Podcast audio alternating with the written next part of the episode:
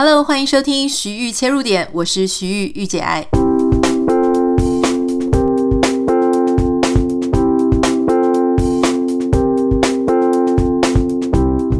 Hello，欢迎收听今天的节目。在今天节目开始之前呢，我想要先跟大家分享一件事情哦，就是。有听众好，有点点说我们的节目呢，好像昨天的声音或者前一天的声音跟之前的都不太一样。我只能说这些点点们的听力实在是非常的好，也非常的敏感哈。是这样子，我们家这边呢，最后有一期的房子正在然后它已经快要结束了，所以有很多敲敲打打的声音。大家知道，因为美国的房子都是木造房嘛，所以它会在某一段时期的时候呢，我现在也才知道，所以会有一大堆那种呃钉子去钉木头的声音。好，那他的上班时间刚好跟我的上班时间一样，因为在美国的时间呢，呃，我基本上都是用大概中午十二点到两点左右的时间录音，录完了就立刻上传。那你会说，哎，为什么晚上不录呢？其实因为是呃，我先生他晚上的时候常常要跟台湾 conco，所以我们家的隔音没有这么好哈。所以就是说，当他在 c o n c o 的时候呢，呃，我自自己这边的工作室也会听到他的声音。好，所以当我这边在上课的时候呢，其实他的工作室声音也非常的大声。所以那个是我没有做晚上录音的原因。而且我是一个那种晨型人哦，所以晨型人就是早上的。脑筋反应跟想法可能会稍微比较快一点。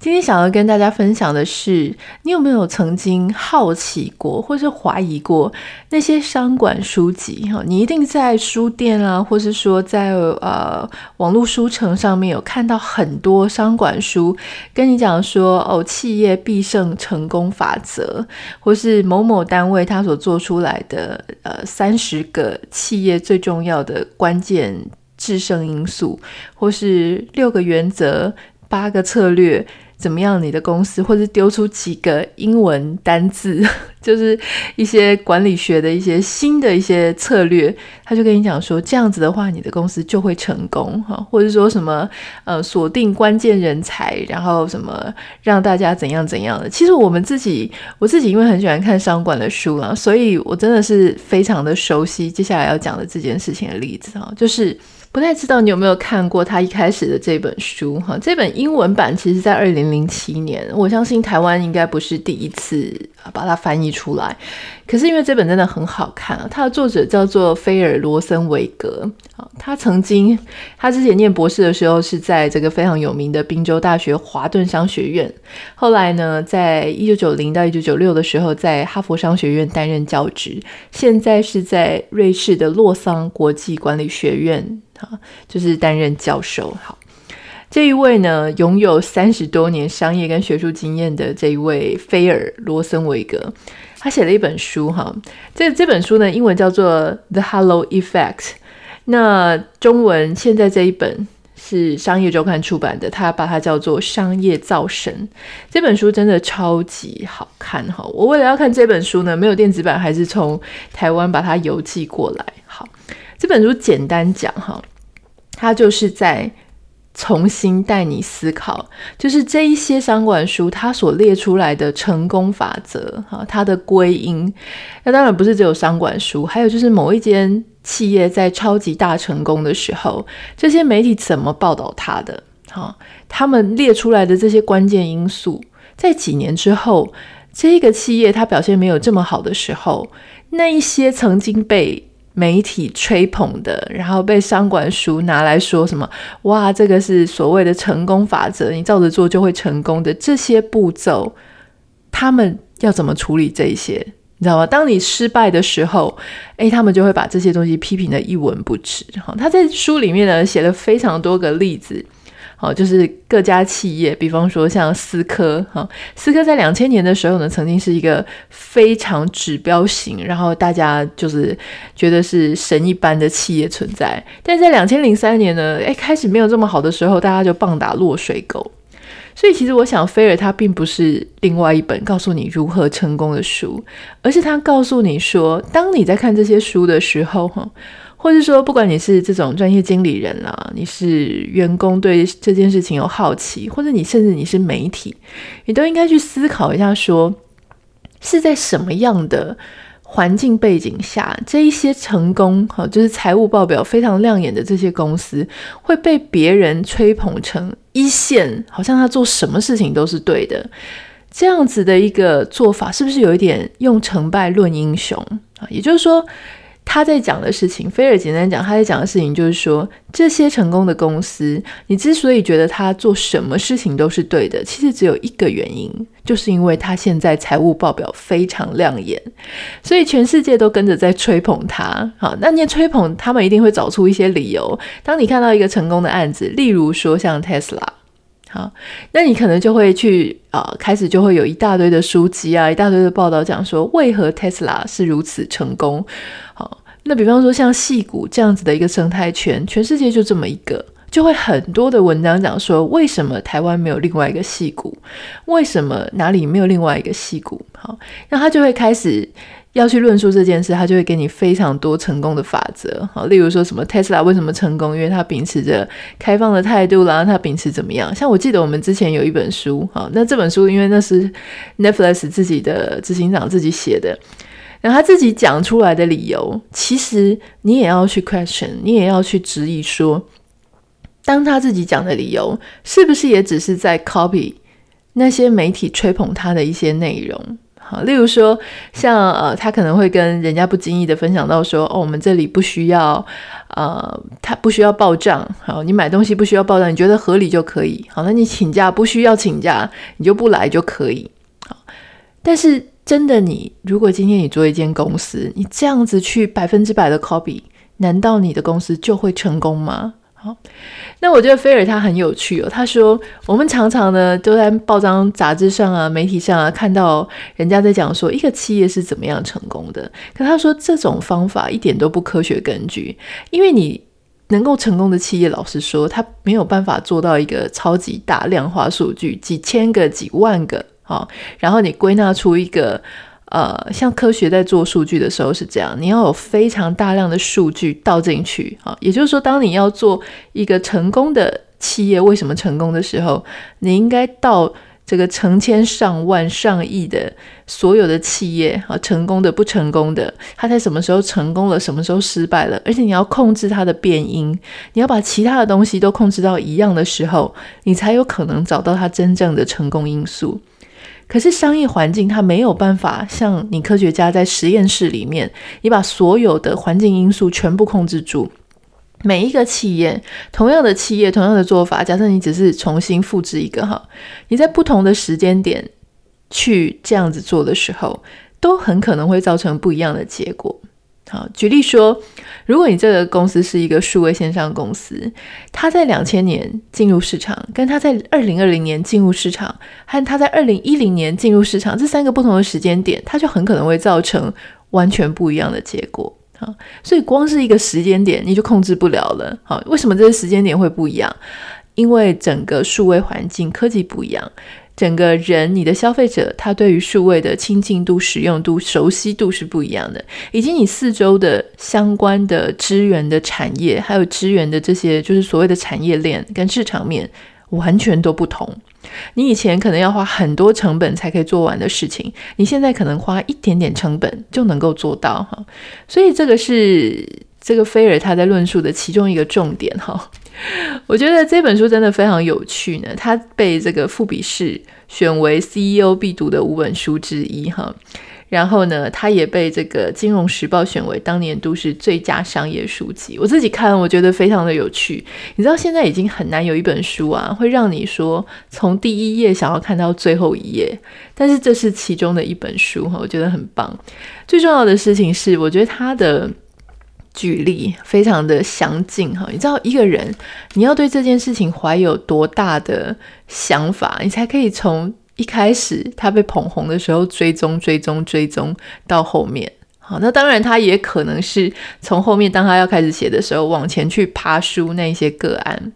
但你就会开始想到说，好，现在我们这一个时间点，老实说了，商管从来就不缺神，好，就是商管呢永远都在造神。比方说像现在 Tesla，大家就说哦，不买不行，你多晚买就是你损失了多少哈。那某一天当他的财务表现没有这么好，或者他在做某一个转弯的时候，表现没有那么好的时候，你可以想象的事情是，很多的这个媒体啊，或者商管专家又会开始哈，就是。讲说哦，他为什么失败？老实说，如果你们这些人那么早就知道他为什么会失败，好，你眼看着他有问题，那你为什么不早一点指出来呢？你一定是等人家财报消失，然后等财报呃这个衰退的时候哈，你才开始在那边讲说哦，原来是怎么样？这些都是马后炮而已啊。所以其实大家都还是用成败在论英雄。好，他有提到，就菲尔在书中有提到一个，我觉得非常的有趣哈。他是在里面提到呢，有一个物理学家叫做费曼啊，费曼呢，他就在形容这一种，他不是在讲商管了哈，但是费曼他在讲人间人世间有一种很有趣的事情，就是呢。呃，你以为原因哈造成这件事情的成功是这样，就像那些商管书籍告诉你一大堆如何成功的原则，如何成功的步骤，只要掌握这几件事情，你的公司就会成功。这样子的事情呢，他认为是一种好，把它挪用到这里，就是你对错误的，你对错误的成功原因有错误的膜拜。好，这个费曼把它形容成是一个草包族的科学。好，或是你直接翻译它的英文呢，叫做“货物崇拜科学”。什么叫“货物崇拜科学”呢？他举了一个例子，他说，像在南太平洋有一种族群的膜拜仪式啊，就是这个族群呢，就是一些可能当地的原生原生族群、原生住民哈，他们在战争的时候看到飞机载着很多的货物降落。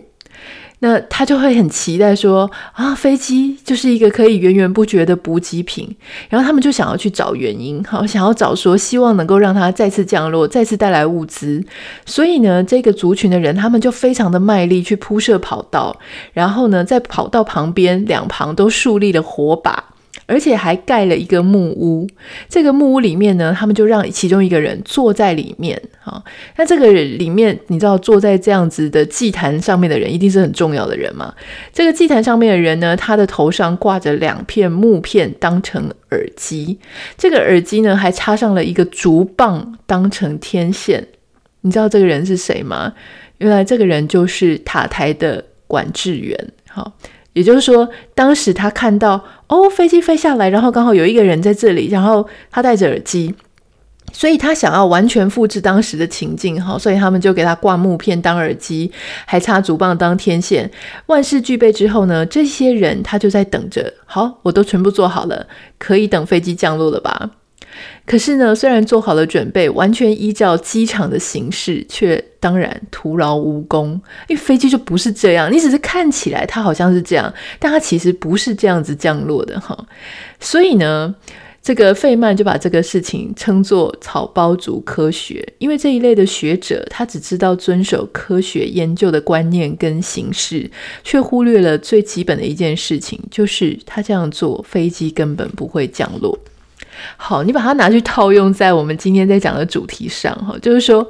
我们在讲这么多的几关键、几原则、几步骤，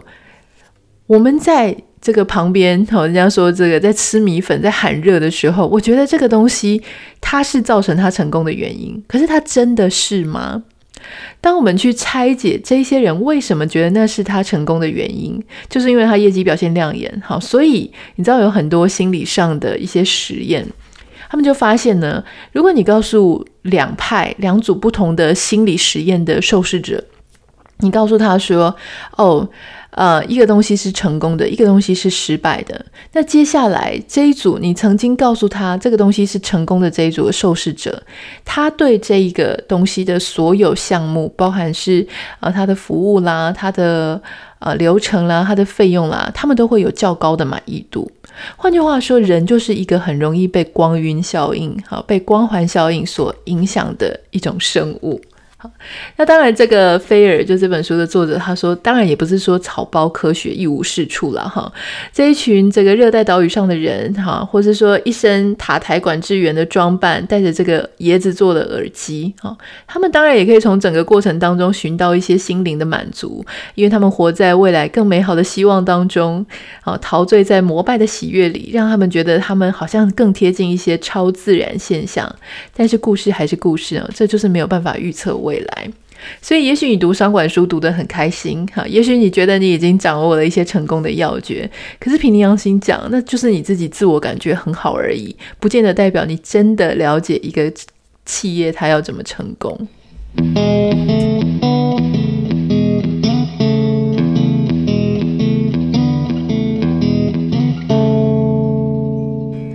前面有谈到说，这本书就是菲尔呢，他曾经就是把这个思科他的这个个案拿来当做一个研究的对象哈。他有提到说呢，在思科两千年的时候，市值是达到五千五百五十亿美元，好，正式的超越了微软，成为全球最有价值的公司。好。那个时候呢，其实财新杂志呢，它就有这个针对思科还有他执行长的封面故事嘛。你知道，就是当企业成功的时候，你的执行长就会被拿出来，哈，就是开始剖析一般说他为什么会成功，他如何的努力，他小时候的什么样的经验会造成他现在长大的一些呃丰功伟业，哈。所以这个其实我们应该也都还蛮难蛮能够理解的。好，那当时这个财新杂志呢，它的标题就是钱伯斯是全球最佳的执行长？问号，现在买思科的股股票还来得及吗？问号哈。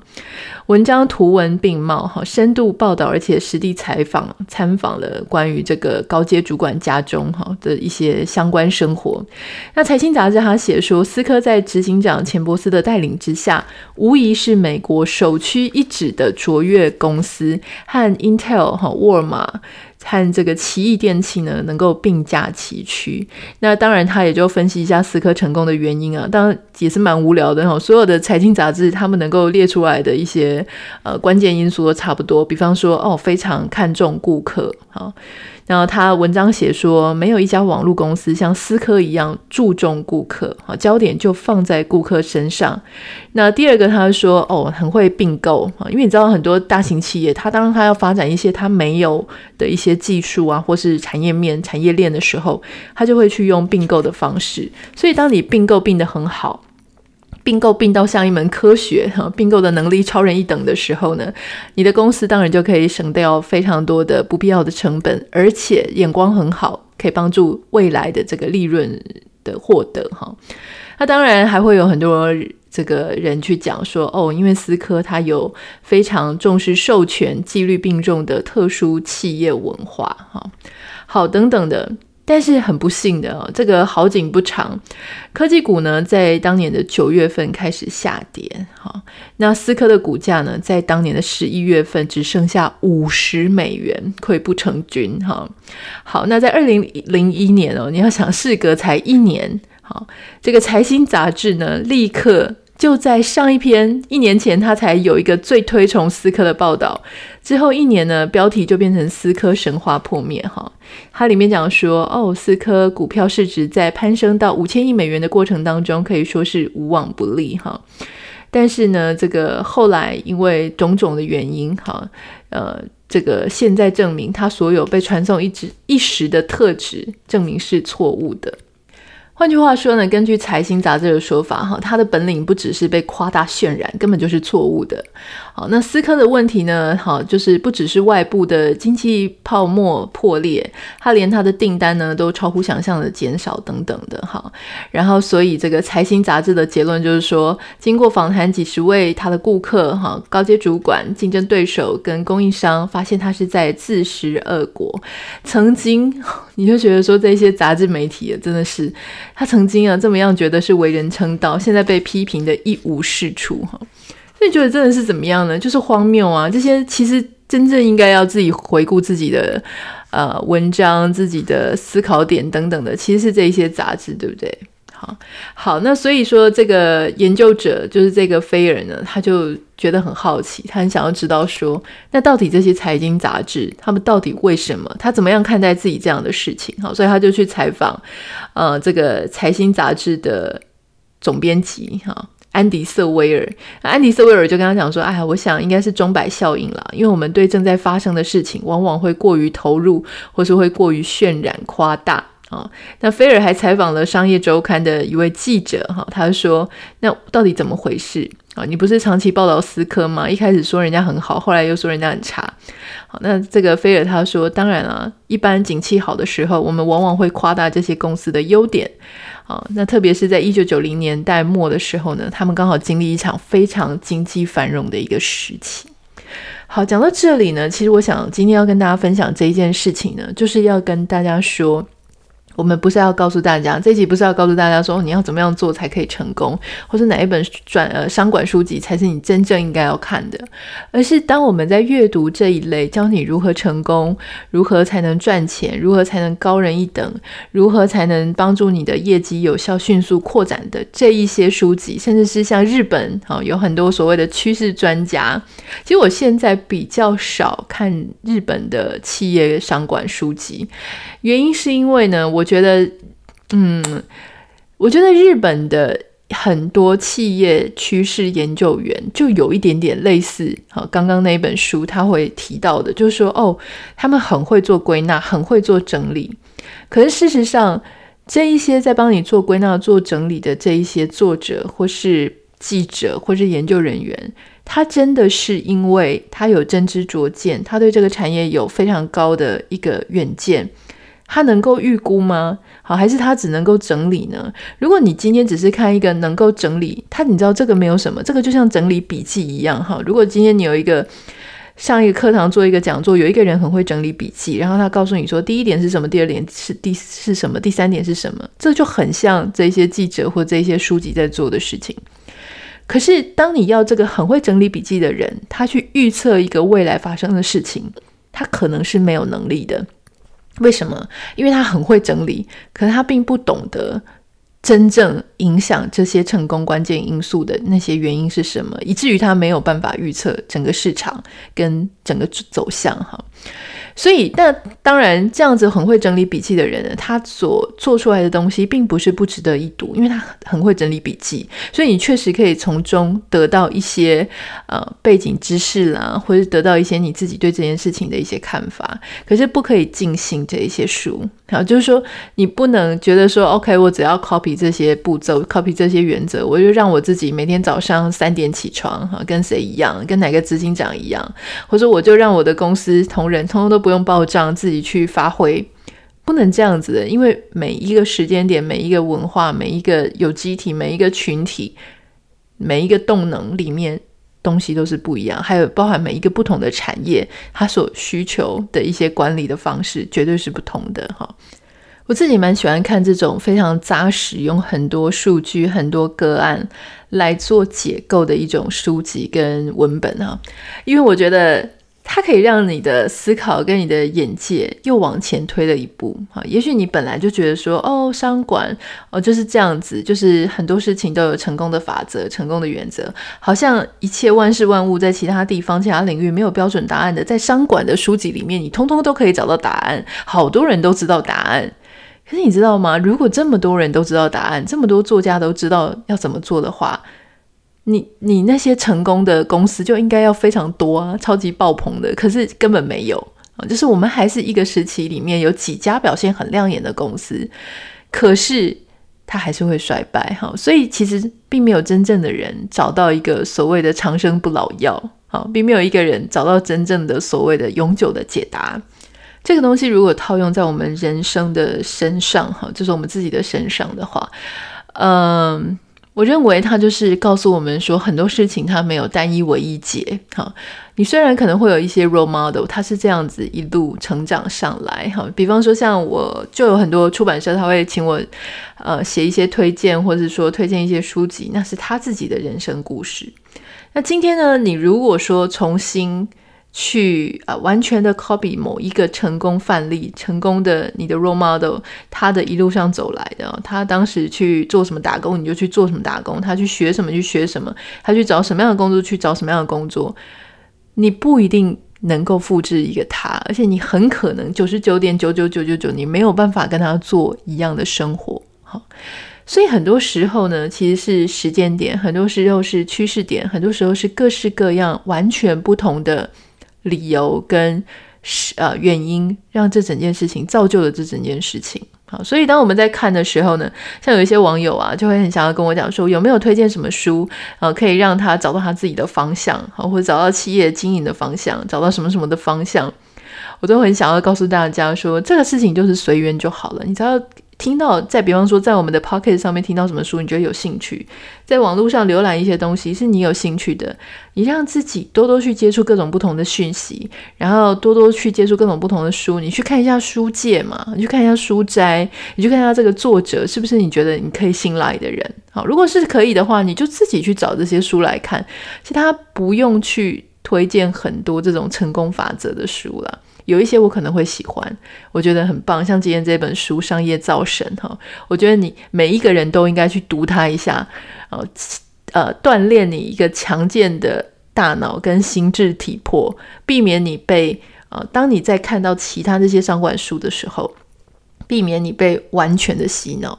就是说，你还是可以去看这些其他什么五原则、六关键、七步骤这样子的商管书，可是它可以有一个类似防护罩的功能，好，稍微帮你隔绝一下，就是不会变成一个，嗯，怎么讲？刚刚讲那个南方岛屿的一信徒那样子方式去膜拜一个原则。好，所有的时候呢，大家都不要忘记，我们要秉持我们自己的。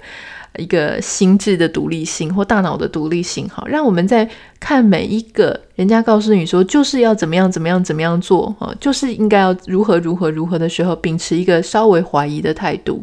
然后产生我们自己独立的思考。这就是今天节目想要跟大家分享的这本书，非常的棒，它是商业周刊出版的，叫做《商业造神》。事实上，它的英文版二零零七年就已经出版了啦。那这个中文版的新版呢是二零二一年，好，这个由商业周刊出版，欢迎你可以去。找，或是我们会在我们的呃徐豫切入点社团，好，就是脸书社团，或是我们的节目内容简介栏里面都会贴给大家看。我非常的喜欢这本书，也推荐给你。好，那就先这样子。如果你有，欢迎你可以私讯到我的 Instagram 账号 Anita 点 Writer A N I T A 点 W R I T E R，或是麻烦你们在这个 Apple Podcast 上面帮我们留下五颗星给你的留言，非常感谢你，谢谢。